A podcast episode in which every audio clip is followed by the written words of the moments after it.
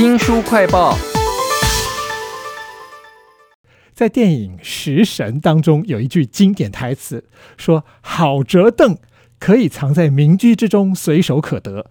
坐着它可以掩藏杀机，真不愧为七种武器之首啊！”这种椅子啊，真是又平凡又厉害。为您介绍一本以椅子为主轴的历史书，关于坐下这件事，请到了说书人刘雅维。雅维你好，周翔好，大家好。这本书啊，它的英文书名里头有一个我很陌生的字眼，叫做 c h r i s m o s。查了一下呢，竟然是希腊时期就已经有椅子了，而且这个椅子弯角的，在历史上应该还有很多很关键的字都跟椅子有关吧。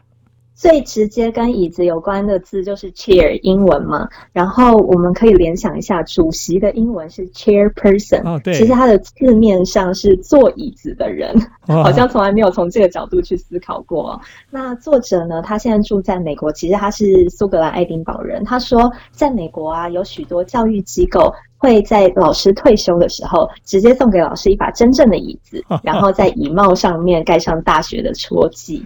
那学者跟椅子之间的关联，其实很早很早就开始了，是从古伊斯兰世界，当时的统治者任命居在领导地位的学者，他在大学或是伊斯兰学校就坐。那就坐这个词呢，其实原因就是因为当时的教授是坐在椅子上，学生只能席地而坐。椅子在从前啊，其实是某种权力的象征，像是西敏寺的圣爱德华加冕宝座、中国皇帝的龙椅等等。那一直到今天，我们有的时候都还是会说登上宝座或是夺取王位这样的说法。其实要获得权柄或尊荣啊，坐这个椅子还不见得能够坐得很久，因为可能有人要抢嘛。还有一个原因是，古代椅子的制作技术可能不太好，坐起来太硬了，不太舒服。在历史上面有哪一些很舒服的椅子吗？嗯，如果要让我们现在立刻想一把最舒服的椅子类型，我相信可能很多人会说摇椅吧。那其实摇椅从来没有退过流行，可是他拜甘乃迪总统之赐，这么平凡的摇椅，在一九六零年代居然有了意料之外的魅力哦。他当时呢正在担任参议员，然后罹患了慢性背痛，然后医生给他开的处方签居然是坐摇椅，非常有趣。呃，因为摇椅的摆动可以让肌肉收缩又松弛，就可以减缓它下背部的压力。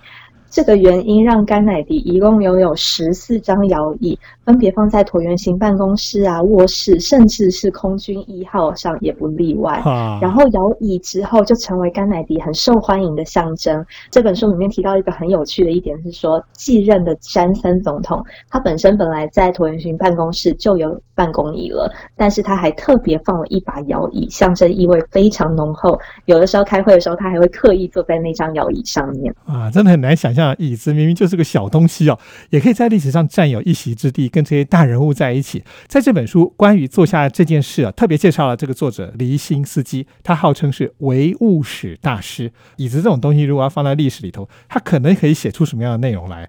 嗯，不同于传统史书所记载的历史，唯物史呢，就是想要从我们日常生活中的物品出发，透过了解他们的发明与存在，然后一面让我们窥探历史文化的演变。那这本书的作者黎辛斯基他就特别提到，椅子对照人的一生有七个阶段。我们第一张坐的椅子很有可能就是婴儿车，接着是高脚椅、学校课桌椅，然后慢慢变成办公椅、俱乐部椅。躺椅，最后是轮椅。我从来都没有从这个角度思考过，人生的起点跟终点都是坐在富有轮子的椅子上面啊。所以，我们人生中第一张坐的婴儿车，它的发明人是谁呢？想都可能想不到哦。其实是一位英国航空工程师，他在第二次大战期间，其实是负责设计喷火式战斗机的起落架。那到底为什么他会设计出婴儿椅呢？因为他住在美国的女儿带着小孩回英国探亲，然后每次用传统的婴儿车都手忙脚乱的。后来这位工程师他就设计了一款可以拆卸的推车，其实基本上就是在他原本设计好的露营折叠椅下面安装轮子。然后它的整体结构就是铝制的 X 型框架，然后支撑聚乙烯布料，听起来就非常轻嘛。那所以不管是爸爸还是妈妈，或者是爷爷奶奶，都可以一手抱着婴儿，另外一手推车，甚至折叠。哦，原来是跟帐篷有关系。这种软软的布料也改变了婴儿学步的方式哦。这本书叫做《关于坐下这件事》，还有一个副标题啊，是从实用到时尚。看这个唯物史大师离心斯基为我们介绍椅子的历史。讲到椅子，我想我们现在大部分人应该做的都是上班族可以划过来划过去那种办公椅。这个办公椅有没有故事呢？嗯，我也是看了这本书才知道，原来我们现在最常坐的办公椅有一个名词叫做航空椅。那它不管是在高阶主管办公室、会议室，或者是不同的工作场域，它都可以换来换去的。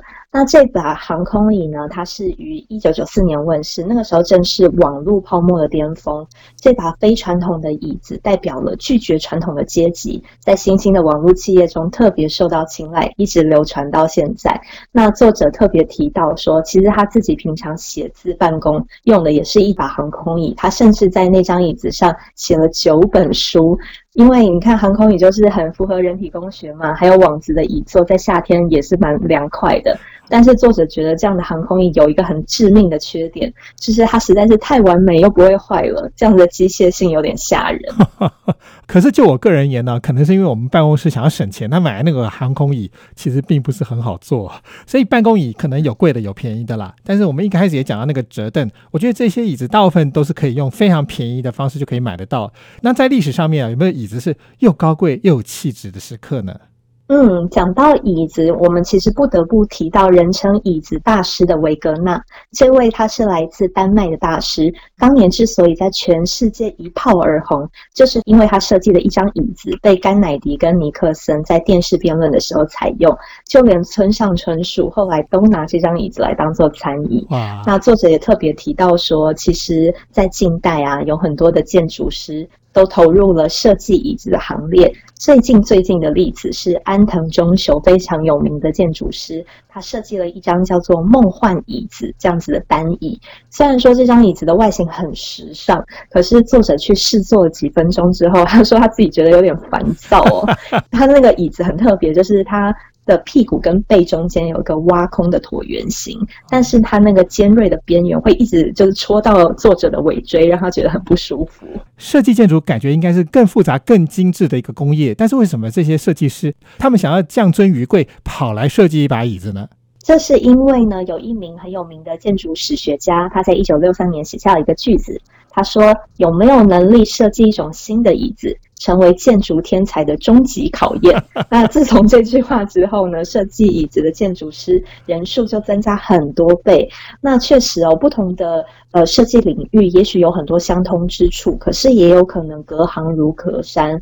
我们刚刚前面有提到椅子大师维格纳嘛，他出生在丹麦南方的小镇，其实就是安徒生的故乡。他父亲是鞋匠师傅，照理来说他是在手工艺传统中成长的。可是二十几岁的时候。他到了哥本哈根去服兵役，大城市让他大开眼界。这时候他才明白自己对家具的设计知识太贫乏了。那这个刺激呢，让他想要继续努力进修，日后进入到现代丹麦家具教父创办的学校学习。呃，维克纳曾经说过一句我觉得非常俏皮的话，他说：“你的屁股你说了算，但好的椅子我说了算。”感觉好像在第四台卖东西的感受，只是我们把它做的更时尚一点啊。